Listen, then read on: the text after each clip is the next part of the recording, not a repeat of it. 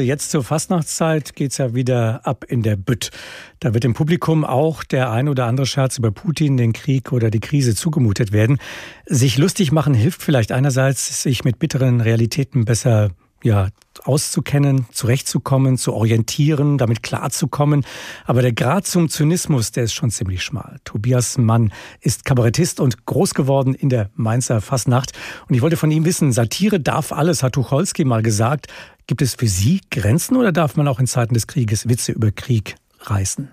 Also zunächst mal bin ich immer der Meinung, dass man über jedes Thema ja, dass man mit jedem Thema humoristisch umgehen kann. Nur je heikler das Thema, je schwieriger das Thema, je differenzierter man ein Thema angehen muss, desto schwieriger wird die Arbeit natürlich mit Humor.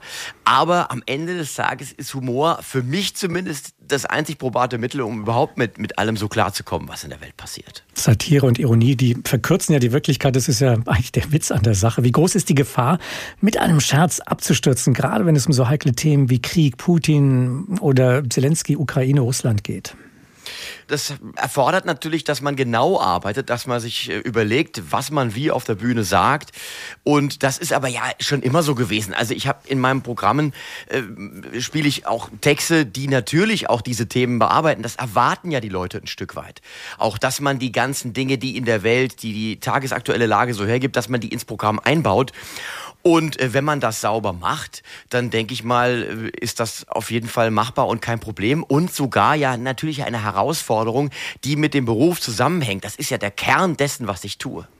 Der Krieg ist natürlich eine ganz besondere Herausforderung dann für Sie, anders als andere Katastrophen. Hier sterben ja wirklich Menschen, hier wird ja. ein ganzer Staat bedroht. Ähm, sind das eigentlich Zeiten, die eigentlich ähm, ja zwar auf der einen Seite schwierig sind, aber dann eben doch die große Herausforderung sind, die Sie gerne annehmen als Kabarettist, als Humorist?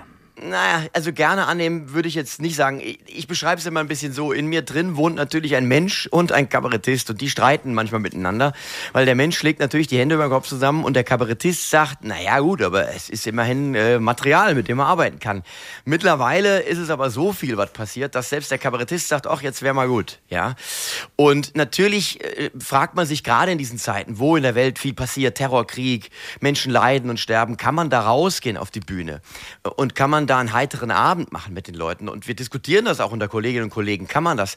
Und es gibt ja immer wieder schlimme Dinge, die passieren. Und meine Antwort ist eigentlich immer die gleiche. Wir können nicht nur rausgehen, wir müssen. Weil ganz egal, ob es Terroristen sind, Verbrecher oder durchgeknallte Staatschefs oder Schnittmengen davon, wir können und dürfen uns nicht von irgendwelchen Arschlöchern diktieren lassen, wann wir zu lachen und wann wir zu weinen haben. In diesen schwierigen Zeiten, was für eine Bedeutung hat Humor für Menschen jetzt? Mal lachen zu können, sich mal über etwas lustig machen zu können, während doch viele doch echt eine wundgeriebene Seele haben nach Corona und äh, jetzt durch äh, diese Bilder, die wir aus dem Krieg bekommen. Wie therapeutisch ist Humor? Das Therapeutischste, was ich mir vorstellen kann. Also es ist ja für mich äh, jeden Abend aufs Neue so, dass es fast was Kathartisches hat, dass ich das machen darf, was ich mache. Also ich gehe raus und erlebe dann mit Menschen einen, einen humorvollen Abend, der natürlich auch nachdenklich ist, aber wo eben auch gelacht wird. Und es ist und bleibt einfach ein Ventil. Es heißt ja nicht, wenn man äh, einen heiteren Abend mit Menschen in einem Saal verbringt, in einem Theater, dass man dann alles, was da draußen passiert, ausblendet, sondern ganz im Gegenteil, wie ich es eben schon beschrieben habe, man nimmt das ja auf und versucht es dann humorvoll zu bearbeiten. Und äh, das ist auf jeden Fall etwas, was hilft, gerade nach diesen Zeiten oder in diesen Zeiten, die immer noch schwer sind. Herr Mann, Sie sind aus Mainz, eine Karnevalshochburg in Deutschland. Äh, was bedeutet der Karneval, dass er wirklich auch gefeiert werden kann in diesen Zeiten für die Menschen, für die Stadt? Also man kann das vielleicht, wenn man hier nicht herkommt, nicht so nachvollziehen. Aber das ist ein Lebenselixier hier in Mainz. Das muss man einfach so sagen. Und man bekommt das ja von klein auf mit. Ich bin ja ein echter Mainzer. Ich bin ja hier geboren, hier aufgewachsen, habe auch in der Fasnacht auf der Bühne gestanden und habe da auch sehr viel gelernt. Und deswegen bin ich der Fasnacht unendlich dankbar. Und es ist halt wirklich ein großes Fest. Und gerade halt auch die politisch-literarische Fasnacht, die ja hier zelebriert wird, wo man eben auch all das Weltgeschehen aufnimmt und es versucht eben auch auf der Fastnachtsbühne zu bearbeiten, äh, das passt natürlich absolut in die Zeit und deswegen ist es, äh, finde ich, sehr richtig, dass man auch in diesen Zeiten oder vielleicht gerade in diesen Zeiten Fastnacht feiert.